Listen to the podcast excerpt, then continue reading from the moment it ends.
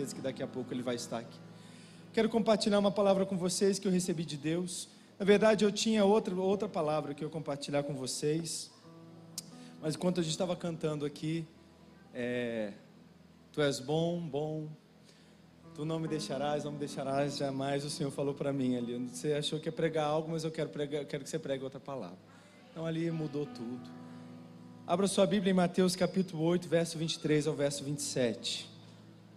Mateus capítulo 8, do verso 23 ao verso 27.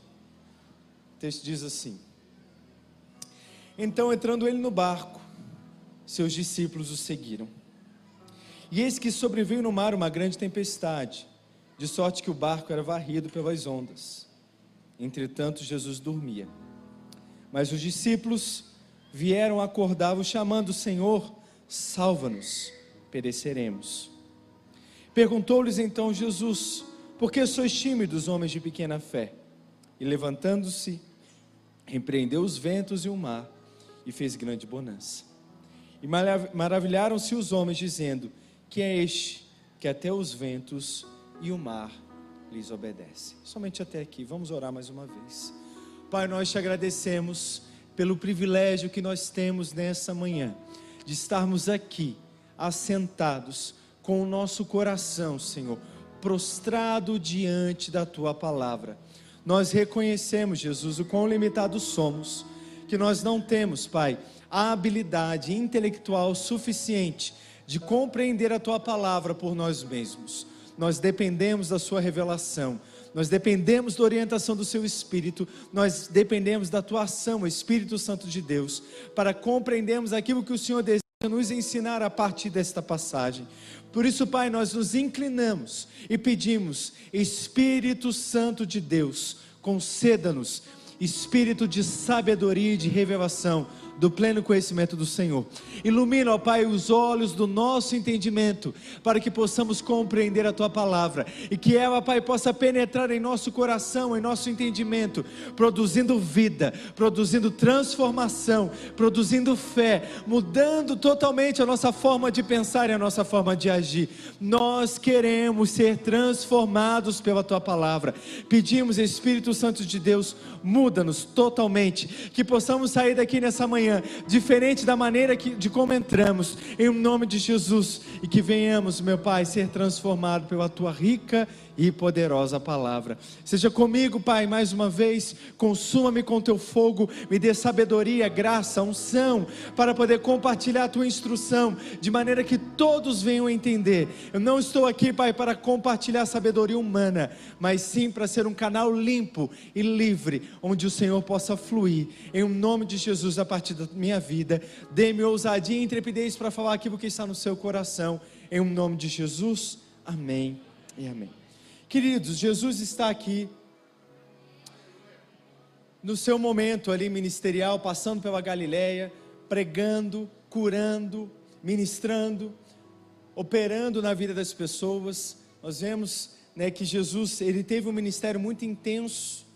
É, Jesus gastava ali sua manhã, tarde e noite, curando os enfermos, expulsando demônios, libertando os cativos, sendo o canal de Deus na vida de todos. E aí aqui o tempo, na verdade, o momento do dia era a madrugada. O texto nos mostra então que ele estava de um lado, ele havia operado, curado a todos. Se vocês quiserem ler o texto depois de Mateus capítulo 8, vocês vão perceber que Jesus ali fez uma série de milagres. Ele curou a sogra de Pedro. Não sei se Pedro ficou muito feliz com essa operação maravilha. Mas nós vemos que ele fez muitas coisas grandiosas ali antes de chegar à noite e ele decide cruzar o mar da Galileia. O mar da Galileia, na verdade, não é um mar como nós conhecemos, é uma grande lagoa. Os galileus chamavam de mar porque eles não tinham entendimento ainda da, da geografia local, apesar da água de fato ser salgada. Jesus então decide: não, agora vamos cruzar para o outro lado do mar, porque eu quero curar e continuar a operação na vida daqueles que estão do outro lado. Então vamos para a outra margem do lago, meio da madrugada. Então os discípulos e Jesus entram naquele barquinho e seguem viagem. OK? E aí o texto vai nos falar que Jesus, ele entra num profundo sono e dorme. Eu não sei se Jesus ali estava dormindo porque ele estava exausto, muito cansado. né, depois de um dia pesado de trabalho, a nossa tendência é ficar cansado e dormir, não é verdade? Eu costumo falar que às vezes a gente não precisa nem de sono para dormir. Então, quando você está muito cansado, exausto, você não precisa de sono para dormir, você simplesmente deita e dorme, não é assim? Eu acredito que Jesus ele entrou nesse profundo sono porque ele estava muito cansado, o dia foi exaustivo. Mas o texto vai nos falar que no meio do caminho houve uma tempestade. O texto não diz se os discípulos estavam dormindo ou não, eu acredito que os discípulos não estavam, porque alguém precisava né, dirigir o barco até o outro lado da margem. Jesus estava dormindo, mas os seus discípulos não. Eu não tenho muito costume de navegar, naveguei pouco.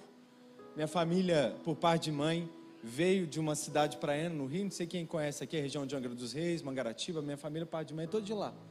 Então, quando criança, eu ia muito para a praia, né, meus tios tinham barco, a gente ia para o mar. E lá em Angra, aquela região, o tempo muda de repente. De repente está tudo bem ali, você está curtindo o sol, de repente vem uma nuvem, o vento começa a soprar, muda o tempo, começa a chover. Mas eu não tive nenhuma oportunidade de estar no meio da, do mar numa tempestade. Eu estava meditando nesse texto quando Deus me deu essa palavra, já faz alguns anos. Eu fiquei tentando entender ali, mergulhar no texto, pensando qual era o desespero dos discípulos diante de uma tempestade no mar. E aí eu lembrei que eu já peguei algumas tempestades voando. Em 2018 eu tive que cancelar uma viagem, uma viagem não, um mês inteiro de viagem, porque uma vez eu estava vindo de Campinas para cá, peguei uma turbulência grave, bem forte. Quando o voo decolou, e aquilo me, meu coração disparou, foi a 120, eu cancelei as agendas, fui procurar um psiquiatra para tratar pânico de voo. Porque eu fiquei com dificuldade até hoje, para mim é difícil voar, apesar de voar bastante. E, e aí o Senhor me fez lembrar justamente desse dia de turbulência, porque estava chovendo muito em Campinas, na hora que a gente decolou. E queridos, a tempestade, tanto aqui embaixo quanto lá em cima, é a mesma coisa, é tenso. E aí eu lembro que diante de muitos momentos de turbulência, eu tinha que orar ao Senhor para que o Senhor acalmasse o meu coração, eu conseguisse entrar em descanso e relaxar lá em cima, porque é difícil. Né? Quem já pegou turbulência sabe do que eu estou falando. E eu acho que é a mesma sensação, a sensação de que a mesma sensação de que o navio vai afundar é a sensação de que o avião vai cair. Se o navio afunda, se o avião cai, o que, que acontece? Morre. Então os discípulos aqui eles se pegaram exatamente nesse momento de tensão. Só que nós vemos que apesar ali do, navio, do, do barco, né, não era um navio, era um barco pequeno, está no meio da tempestade. O texto aqui vai falar que estava chovendo, mas se você ler o texto de Marcos, o texto vai dizer que eram, eram ventos rígidos que vinham contra, contra o barco e as ondas vinham e, elas, e entrava água no barco. Se entra água no barco, o que acontece com o barco? Ele vem a pique, ele afunda. E Jesus estava dormindo. A tempestade não acordou a Jesus. Quem acordou a Jesus foram os discípulos com medo. E é interessante que no meio da tempestade Jesus está dormindo. Mas houve um outro momento na história de Jesus e que ele viu a sua vida em risco e ele não conseguiu descansar. Que foi exatamente ali no Getsemane. É o inverso, né, gente? Aqui os discípulos vão acordar Jesus. Jesus acorda, salva-nos. Mas lá no Getsemane, Jesus está orando, tenso porque a sua vida estava em risco, ele sabia que ele ia morrer. E quem é que estava dormindo? Os seus discípulos. E aí Jesus vai lá até eles, acorda eles e fala: Vocês não conseguem nem por um momento vigiar comigo em oração? É interessante você conflitar esses dois textos, essas duas passagens, porque na primeira ele dorme, ele descansa, porque ele sabia que aquela tempestade não iria tirar a sua vida. Jesus precisava cruzar o outro lado da margem, Jesus precisava chegar do outro lado do, do, do mar, para continuar cumprindo o propósito pelo qual ele havia sido encarnado. Ele curou a muitos de um lado, ele precisava chegar do outro lado para também pregar o evangelho e curar os outros enfermos e libertar os outros cativos. Aquela tempestade não tinha o poder de roubar a vida de Jesus. Quando nós lemos os textos proféticos, né, que falam a respeito da sua entrega, nós sabíamos né, que nenhum texto dizia que Jesus iria morrer por uma catástrofe natural, mas que ele iria morrer no madeiro. Então a tempestade não tinha o poder de tomar a vida de Jesus. Lá no Getsemane já era um outro contexto. Ele sabia que já havia chegado a sua hora. E ele mesmo vai entregar a sua vida voluntariamente naquele estágio. E ele sabia então que a morte estava chegando. Mas aqui não. Aqui não. Aqui nós vemos, na verdade, Jesus descansando, dormindo, que ele estava exausto. Aí lá no verso 25 o texto vai dizer assim: Mas os discípulos vieram acordá-lo, dizendo: Salva-nos, Jesus. Os discípulos então se veem no momento de vulnerabilidade. Os discípulos estão tensos, vendo a morte diante deles. Não sei quanto a vocês, mas eu tenho certeza que todo mundo aqui já se viu numa situação de angústia, de desespero, de ansiedade, de vulnerabilidade. Onde nós corremos naturalmente ao Senhor e pedimos: Senhor, faz alguma coisa, senão eu vou perecer. Os discípulos estavam exatamente neste momento de vulnerabilidade. Mas só que eles estavam com Jesus algumas horas antes e viram, e viram Jesus curando, Jesus libertando, Jesus fazendo maravilhas. Eles viram qual era o poder que Jesus tinha. E aí eles se veem em uma situação de morte, uma situação de risco. Eles se desesperam, eles têm medo, eles se apavoram. E o fato de verem Jesus dormindo intriga. Aquela sensação, mas será que Deus não está vendo que eu estou sofrendo? Mas será que Deus não está vendo pelo que eu estou passando? Será que Deus não está vendo a situação pela qual eu estou? Será que Jesus não se importa comigo? Será que Jesus não se importa conosco? Quantos aqui já passaram por uma situação dessa, sabe o que eu estou falando? É tanta luta, é tanta crise, é uma coisa atrás da outra. E a sensação que a gente tem é que o Senhor não se importa. Que o Senhor não está nem aí, porque Ele está ali cochilando, dormindo, igual uma pedra. Queridos, a humanidade, a nossa natureza humana, ela permeia todo o nosso ser. Inúmeras vezes nós nos vemos nessa crise. Eu sou um homem espiritual, eu sou um homem que vive para o Senhor, eu, cadê a minha fé? Eu devo ser forte agora. Mas você tem ali de fato a sua humanidade que entra em desespero. Os discípulos se viram numa situação onde a vida deles estava em risco. E se qualquer um de nós aqui eu não sei quanto a você, mas, eu, enfim. Às vezes a gente pensa assim, ah, numa situação de vida em risco, ah, vou me desesperar, vou gritar, mas não é bem assim, não. Se alguém coloca uma arma na sua cabeça, muitas vezes para proteger a sua vida, você se torna a pessoa mais calma e consegue tomar algumas decisões ali, porque a sua vida está em risco. Então, quem passa a governar o seu ser é o seu instinto. No momento em que os discípulos estavam ali com a sua vida em risco, automaticamente, o instinto de sobrevivência os, os colocou em alerta. A adrenalina vem ao corpo, ela toma corrente sanguínea, você desperta, você acorda. Os discípulos estavam exatamente nessa situação. Eles olham para Jesus e veem Jesus dormindo. E eles pensam: ele tem que fazer alguma coisa. Porque se não fizer alguma coisa, todos nós, inclusive ele, vamos perecer. Então eles vão e acordam a Jesus. Não foi a tempestade que acordou a Jesus, foram os discípulos que acordaram a Jesus, por conta do desespero em que eles estavam. A tempestade, queridos, ela não tem o poder de nos definir. Qualquer situação e circunstância que a nossa vida, que você esteja enfrentando, ela não tem o poder de te definir, ela é apenas uma tempestade. E queridos, tempestades são tempestades Tempestades vêm, assustam e vão embora. Quantos concordam comigo? A tempestade ela só serve para uma coisa, para mostrar como que está o seu coração, como está a sua confiança, como está a sua fé. Elas não definem, elas não definem Deus, elas não definem um plano de Deus. Jesus sabia que ele ia cruzar para outra margem, ele ia chegar do outro lado, ele ia curar a gente lá, o seu ministério ia continuar não é afundar o barco. Mas no momento em que ela veio, ela revelou o coração de todo mundo ali. Jesus não acordou e não ficou com medo por causa da tempestade, ele continuou descansando. Mas os discípulos, eles se apavoraram. Ela mostra como está o nosso coração, como está a nossa confiança, se você anda preocupado, se você anda sem dormir, se você anda vivendo ou andando pelos seus instintos naturais, ansioso, tenso tendo querendo fazer alguma coisa para mudar aquela circunstância, sendo que somente Deus tem o poder para isso. Não tem jeito. elas vão acontecer. Nós somos um povo da fé. Nós cremos na graça de Deus. Nós cremos de fato que o favor de Deus está sobre nós. Mas, queridos, coisas naturais da vida humana acontecem. A tempestade vem, a chuva precisa chegar. E qual é a nossa postura diante da tempestade? Nós nos encontramos numa situação como Jesus, descansando, dormindo, sabendo que vai dar uma trovoada, vai dar um vento, pode até entrar um pouquinho de água dentro do barco, mas nada disso vai nos afundar. Ou nós ficamos como os discípulos, desesperados, ansiosos, preocupados. E aí vamos lá e acorda Jesus.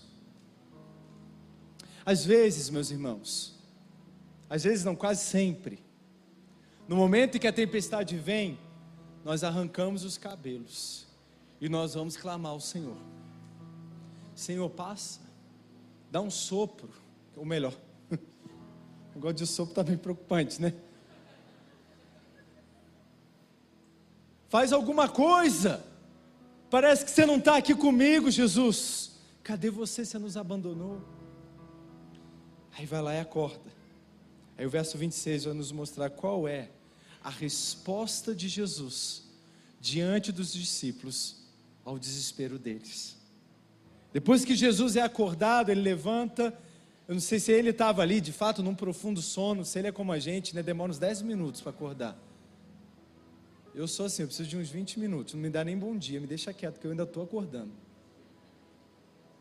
Ele olha assim para os discípulos e pergunta para eles: Por que sois tímidos, homens de pequena fé? Aí ele se levanta, ele repreende o vento, ele repreende o mar e vem uma grande bonança. Após ele ser acordado, então ele chega para os discípulos e fala: Por que, que vocês são assim tão tímidos? Só que tímidos, queridos. Muitas vezes nós pensamos que timidez é o fato de você ser reservado, de você não ter uma vida aberta para tantas pessoas. Eu sou uma pessoa tímida. Tímido não tem a ver com características da sua personalidade. Tímido aqui nos fala de medrosos, de ser medroso. O texto original grego, a palavra no grego vai falar justamente isso. Por que, que vocês são medrosos? Porque, queridos, discípulos aqui, eles estavam morrendo de medo. Eles estavam morrendo de medo de morrer. A morte, queridos, ou. Estou tentando achar aqui o termo. Mas o fato de você estar perto da morte, isso te desespera.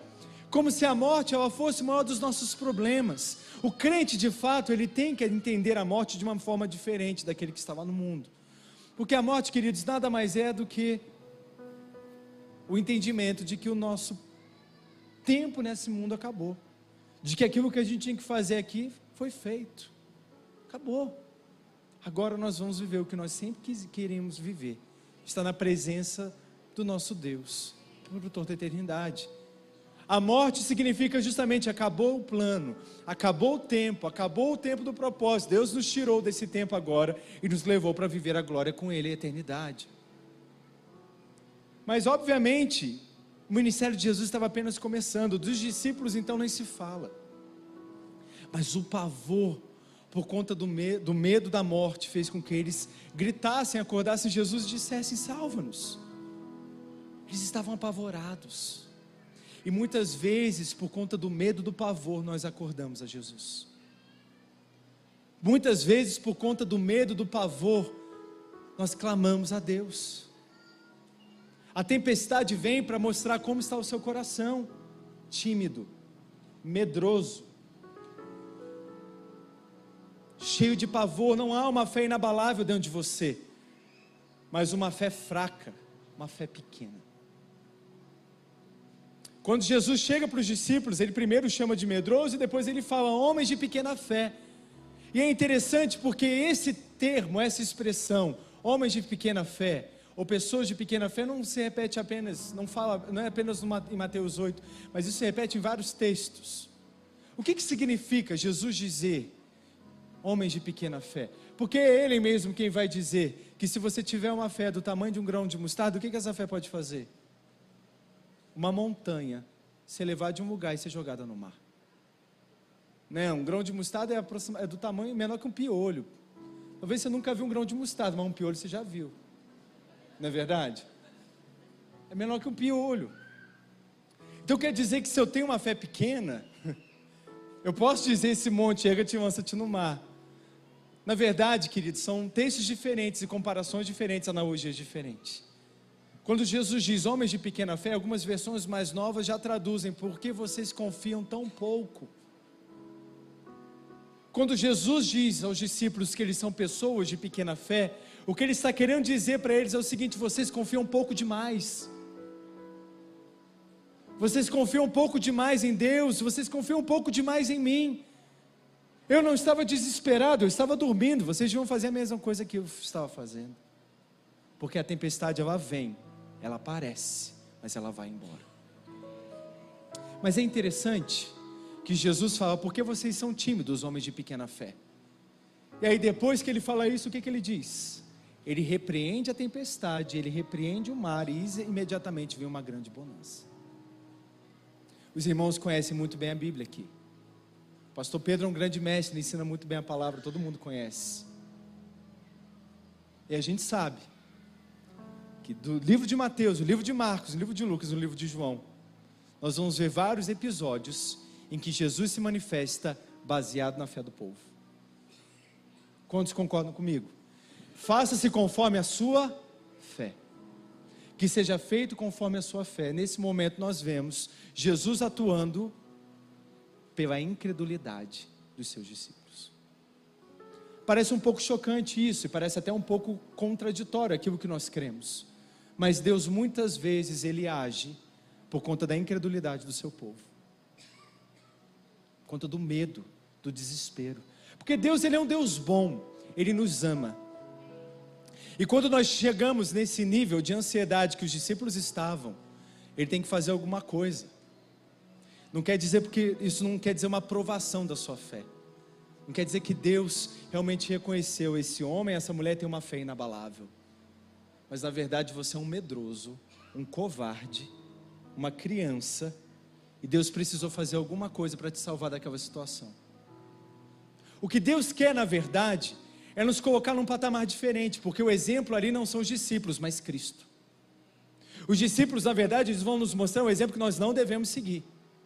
Enquanto Jesus vai nos mostrar o exemplo que nós devemos seguir.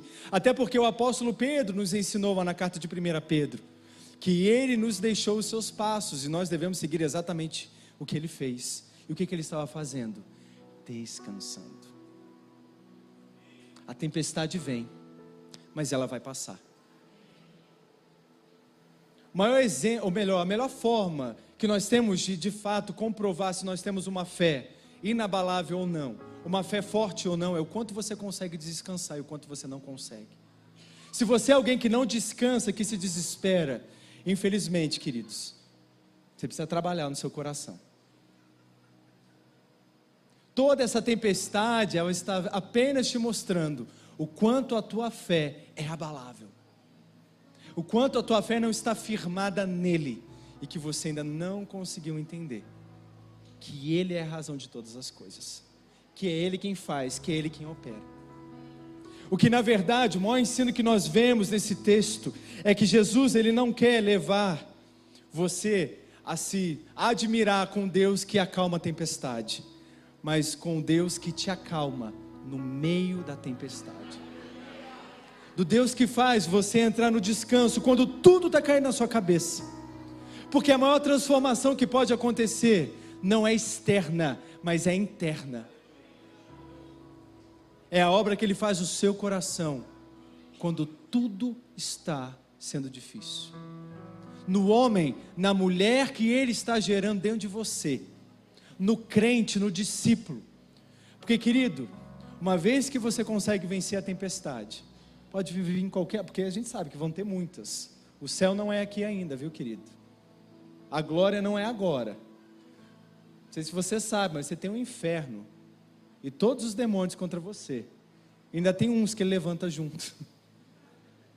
Obviamente nós sabemos que ele está derrotado. Mas, mas pensa num derrotado enjoado que não assume a derrota, que não assume que é perdedor.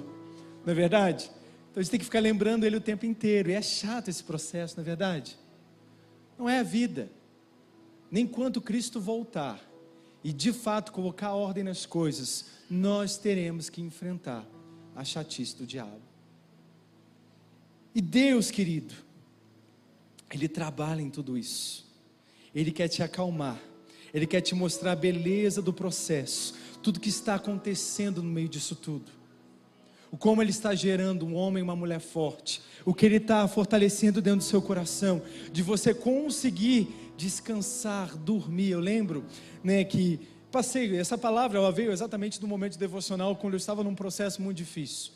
Para mim, né, eu acredito, sei que está sendo gravado, não sei se eu devo falar muitos detalhes, mas quando eu estava, nós estávamos nesse momento de transição, né, lá de Newcastle na Inglaterra para irmos para Dublin na Irlanda, é, antes de assumirmos de fato e aceitarmos né, pastorear ou plantar a igreja em Dublin, eu tive que tomar uma decisão difícil. E muitas vezes nós queremos apoios, né? Nós queremos dar um passo, mas nós queremos algum, alguma bengala ali que vai te sustentar na hora que você der aquele passo de fé, mas você só tem escuridão, não tem nada, você não consegue nem ver onde você está pisando. Eu lembro que foi um processo difícil do Senhor gerar muita fé dentro de mim, e eu já tinha passado alguns anos atrás por um processo de depressão. Eu não queria viver aquilo de novo. Eu estava vendo um quadro semelhante. E eu falei, Senhor, eu só tenho o Senhor nesse processo. Eu lembro que um dia eu estava caminhando. Eu costumava fazer um exercício físico, caminhar e correr numa ciclovia que tinha próximo de casa. Era um lugar muito bonito. Eu gostava de fazer meus exercícios lá. E eu lembro que eu estava, eu ia mais, né? Não era nem por conta do físico, que eu continuo sendo mesmo sedentário de sempre. Mas era mais pela questão mental e espiritual. E eu estava orando lá, fazendo a minha caminhada, e o Senhor me deu algumas orientações sobre a minha devocional. Disse que eu devia meditar nesse texto, e depois eu devia meditar exatamente sobre a vida de José. E aí eu fiz exatamente como ele disse, meditei, e aí o Senhor entrou, fiquei duas horas só nesse texto meditando, o Senhor foi da onde surgiu essa palavra.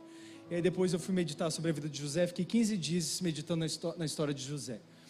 E aí eu lembro de eu querer que o Senhor fizesse alguma coisa. Ele falou para mim: Eu não vou acalmar o mar. Eu não vou parar a tempestade. Eu quero trabalhar dentro de você. Existe um processo. Vai ser outro homem depois disso tudo. Que eu não sabia o que, que eu ia enfrentar depois. Porque quando nós começamos a igreja em Dublin, nós não conseguimos mudar para Dublin. A nossa ideia era eu, Aline e Angélica, imediatamente já irmos para a Irlanda. Quem conhece ou quem tem algum familiar na Irlanda, todo brasileiro tem um parente ou nos Estados Unidos ou em Portugal ou na Irlanda. É assim, né? É onde mais tem brasileiros. Eu costumo brincar, né, que Dublin já foi anexado ao Brasil. As pessoas não sabem, né? Mas Orlando, Dublin e Lisboa já fazem parte do território brasileiro. São territórios anexos, né? É, da mesma forma que a Rússia tomou a Crimeia, a gente chegou lá também. Estamos tomando. E Fomos pesquisar a casa, a gente não tinha nenhuma resposta, eram mais de 100 e-mails mandados todos os dias e ninguém me respondia. A gente não conseguiu alugar uma casa, é que eu me desesperou. Falei, então a gente não vai plantar, não tem como mudar para lá. Senhor, o senhor quer que a gente vá mesmo para esse país? Eu já lhe dei algo com um gigante gigantesco. Você não vai mudar. E aí, enfim, todo aquele processo anterior me deu uma fé para que a gente pudesse aguentar isso. E aí o que, que teve? Não teve outro jeito, tivemos que continuar morando na Inglaterra. E eu tive que fazer essa plantação toda viajando todo final de semana. Não gosto de voar, gente. Eu vou o mínimo possível, mas não tem jeito, se eu me coloco no avião. E aí, quando eu me vi, eu estava viajando de avião todo final de semana. Toda sexta-feira eu pegava um avião e ia para a Irlanda. E toda segunda-feira à noite, sempre voando à noite, tarde da noite, eu voltava para casa. Isso tudo começou no inverno, no nosso inverno lá, que é chuva, é vento, né?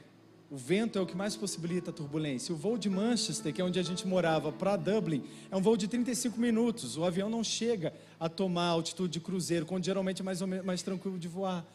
Ou seja, ele ia sacudindo até pousar, e o pouso sempre muito emocionante. Todo final de semana.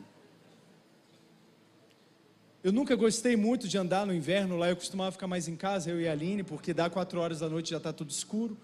E é 8 horas da manhã que o sol começa a nascer. E eu estava andando nas madrugadas pela rua, encontrando raposa. Aqui não tem raposa, mas a raposa anda de madrugada na rua. Eu lembro de uma vez que eu encontrei uma raposa chegando na minha casa, era mais de meia-noite. Eu estava indo com a minha mochilinha, indo para casa. E aí eu estava andando na rua, chegando em casa e vi a raposa cruzando a rua. Eu falei, Jesus, já fiquei tenso. Porque elas atacam dependendo da situação, se elas estiverem com fome. E ali ela parou, ficou me olhando. Aí ela pulou o muro da casa, ficou no portãozinho da casa. Aí eu fui passando assim, ela estava me olhando. E eu repreendendo ela em inglês, né? Porque ela não fala português. Aí fui passando, ela foi me olhando assim. Aí fui embora, entrei em casa. Aí contei para a Aline, ela falou, ah, tem que ter cuidado. Eu falei, o que eu posso fazer? Estou na rua. Aí alguns meses depois eu participei de uma conferência lá na Espanha. E uma pastora me chamou para orar. Ela falou, tenho algo para te falar, Deus te manda dizer algo. Lembra naquelas noites frias e escuras? Você não estava sozinho. Eu coloquei um anjo do seu lado. E eu andava seguro na rua, não tinha medo nenhum. E eu só lembrei da raposa, assim, admirada, me olhando. Então eu não estava olhando para mim, eu estava olhando para o anjo que estava atrás de mim. Eu entendi o como que era importante que eu entendesse que eu não, que Deus ele podia tirar aquela tempestade diante do meu desespero, mas que eu aceitasse e que eu descansasse e permanecesse nele. Quando eu vejo esse exemplo de Jesus, eu consigo entender o Salmo 23, quando, quando Davi diz: Ainda que eu ande pelo vale da sombra e da morte, eu sei que estarás comigo. Porque, querido, uma tempestade não tem nada a ver com o vale da sombra da morte. O vale da sombra da morte, na verdade, vai nos fazer referência a um lugar de morte. Na verdade, quando Davi fala deste lugar, ele sabia que era um lugar que o povo da promessa não queria, Deus nunca nos colocaria lá. Mas ainda que eu fosse lá, o Senhor estaria comigo. Deus está contigo. Por mais que você esteja enfrentando uma grande tempestade, Deus está contigo. Ele não te abandona. Ele não te abandonará. Não desista, não se desespere, não deixe que a ansiedade te controle. Eu falo isso, queridos, porque nós vivemos num tempo onde rótulos nos tomam: é ansiedade, é depressão, é síndrome do pânico, é TDAH, é tanta coisa. Lá né, na Europa é o Mental Health Awareness, que é justamente a gente ter esse, essa, esse conhecimento, esse entendimento que todo mundo é um pouquinho doido e que nós temos que se aceitar e respeitar. Não, queridos, nós não estamos aqui para nos adequar às políticas e diretrizes desse mundo.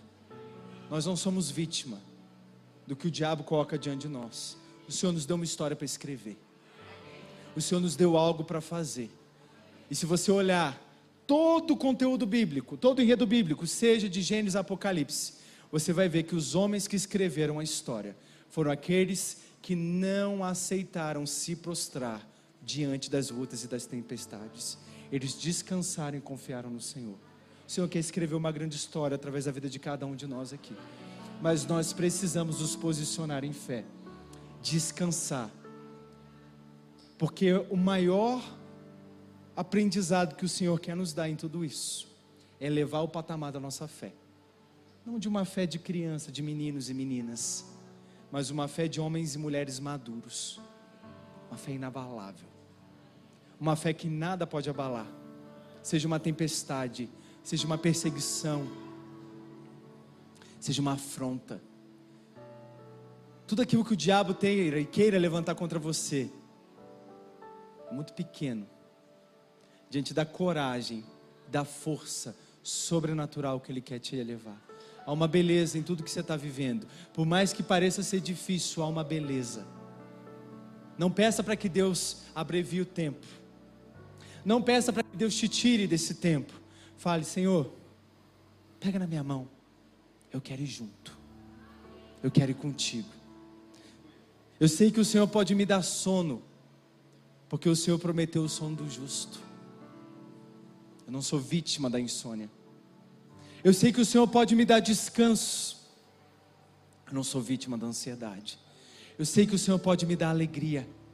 Eu não sou vítima da depressão. Eu sei que o Senhor pode me dar cura.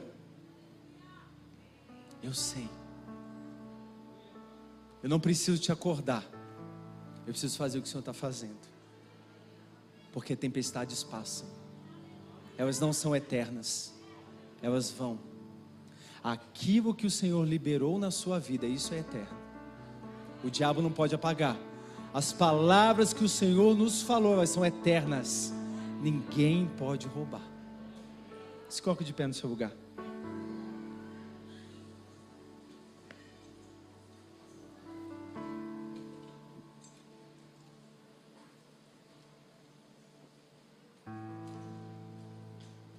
Seu barco não vai a pique, querido. Pode ficar tranquilo. Pode entrar um pouquinho de água. Pode parecer que vai afundar, mas ele não vai. A maior certeza que você tem é que essa tempestade vai passar. Deixe o Senhor elevar a sua fé.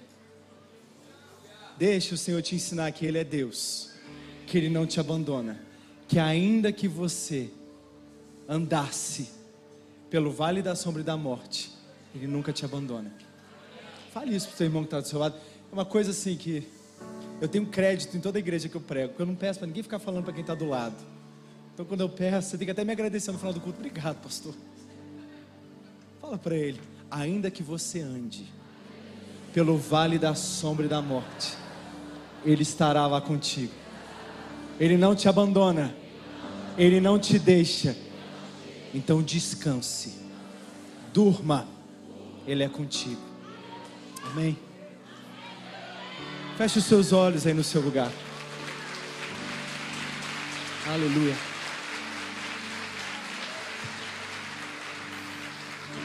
Feche os seus olhos, comece a agradecer. Agradeça, porque Ele é contigo. Vamos, vamos, igreja. Há um barulho. Quando nós oramos, há um barulho. Comece a agradecer, mesmo que pareça que não tenha razão para agradecer. Mesmo que pareça que não há motivos.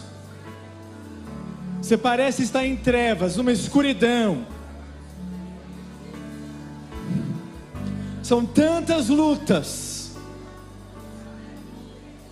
tantas dificuldades mas Ele é contigo. Veja Ele do seu lado. Agradeça porque Ele não te abandonou, Ele não te abandona. Vamos, vamos, vamos, vamos, igreja, vamos, vamos construir nesse lugar um trono de gratidão. Hum. Sim, Jesus, sim, Jesus. Sim, Jesus. Sim, Jesus. Sim, sim. Ainda que pareça difícil, ainda que pareça que o Senhor nos abandonou, nós sabemos que o Senhor não abandona os seus. Nós sabemos que o Senhor não nos deixou. Vai passar, vai passar, vai passar. Nós não queremos que o Senhor afaste de nós este processo. Nós não queremos que o Senhor afaste de nós essa tempestade. Nós queremos descansar. Leva-nos ao descanso. Descansa o nosso coração. Nós damos uma ordem agora a toda a voz do diabo que insiste em falar na nossa mente e no nosso coração, trazendo preocupações e ansiedades. Nós te calamos agora, voz do inferno. Nós calamos a sua voz. Você não tem poder. Você não não tem autoridade para falar a nossa mente. Cale a tua boca agora. Toda ansiedade seja calada, toda angústia seja calada nessa hora, em o um nome de Jesus. Nós liberamos, nós liberamos sobre nós aquilo que a palavra de Deus diz: que Ele é conosco, que Ele nunca nos abandona, que Ele nunca nos deixa, que Ele nunca nos deixa, que Ele é conosco, Ele é conosco, em o um nome de Jesus, em o nome de Jesus, em o nome de Jesus. Eu oro agora, Espírito Santo de Deus Toma os seus filhos nesse lugar. Libera uma coragem, uma ousadia sobrenatural sobre aqueles que estão debaixo de medo, sobre aqueles que estão debaixo de pânico. Em o nome de Jesus, em o nome de Jesus. Seja liberto nesta hora, seja liberto de cadeias de depressão, de cadeias de pânico. Elas não têm poder sobre você, em o nome de Jesus. Jesus Cristo te libertou, Ele te liberta nessa hora. Veja dentro de você um fogo a queimar, um fogo a queimar, um fogo a queimar, um fogo a queimar, um fogo, um fogo, um fogo a te tomar por inteiro, por inteiro, te dando ousadia, coragem para se levantar, se levantar das cinzas, se levantar. Não há derrota, há vitória no fim. Creia, creia, Ele te dá fé, Ele te dá coragem para seguir. É Ele quem te abastece, é Ele quem te enche. Uma coragem sobrenatural. Tendo uma coisa, o Senhor te diz agora. Você vai olhar para trás. Você vai olhar para trás daqui a alguns meses. Você vai lembrar disso que eu estou te dizendo essa manhã. Você vai lembrar disso. O ano estava começando e eu estava ao caco. Mas o Senhor juntou todos eles e me fez novo. Não fui eu, não fui eu, foi Ele quem fez. A graça e o favor dele me deram coragem para seguir, para não parar. O Senhor está dizendo aqui para alguns que quando você se converteu, você esperava que a sua vida ia ser diferente. E você passou por mais lutas e desafios, crente do que não crente. Mas o Senhor quer te dizer algo. Você não tem ideia do que ainda tem para acontecer. Persevera, não se entregue, não pare. Não se entregue, não pare. Vai, vai. Ele pega na tua mão, ele te abastece com fé, ele te leva avante. Haverão muitos testemunhos até o final do ano de restauração, de cura. Em todas as áreas o Senhor te faz novo. O Senhor te faz novo. Amém. Peça orar no seu lugar. Peça a Ele, Senhor, eu quero isso. Eu quero, isso é para mim. Eu quero, eu quero. É para mim, Jesus. Eu me aproprio dessa coragem. Eu me aproprio dessa fé. Eu me aproprio dessa palavra. Vamos, vamos, vamos. Sim, sim, sim. Se sentir no seu coração de orar por quem está do seu lado, vá até Ele. Vá até Ele. Se o Senhor te levar a orar por alguém que está em outro lugar, na galeria aqui embaixo, vá até Ele. Vamos, vamos. O Senhor quer restaurar pessoas, o Senhor quer abastecer pessoas nessa manhã de coragem, de ousadia para seguir.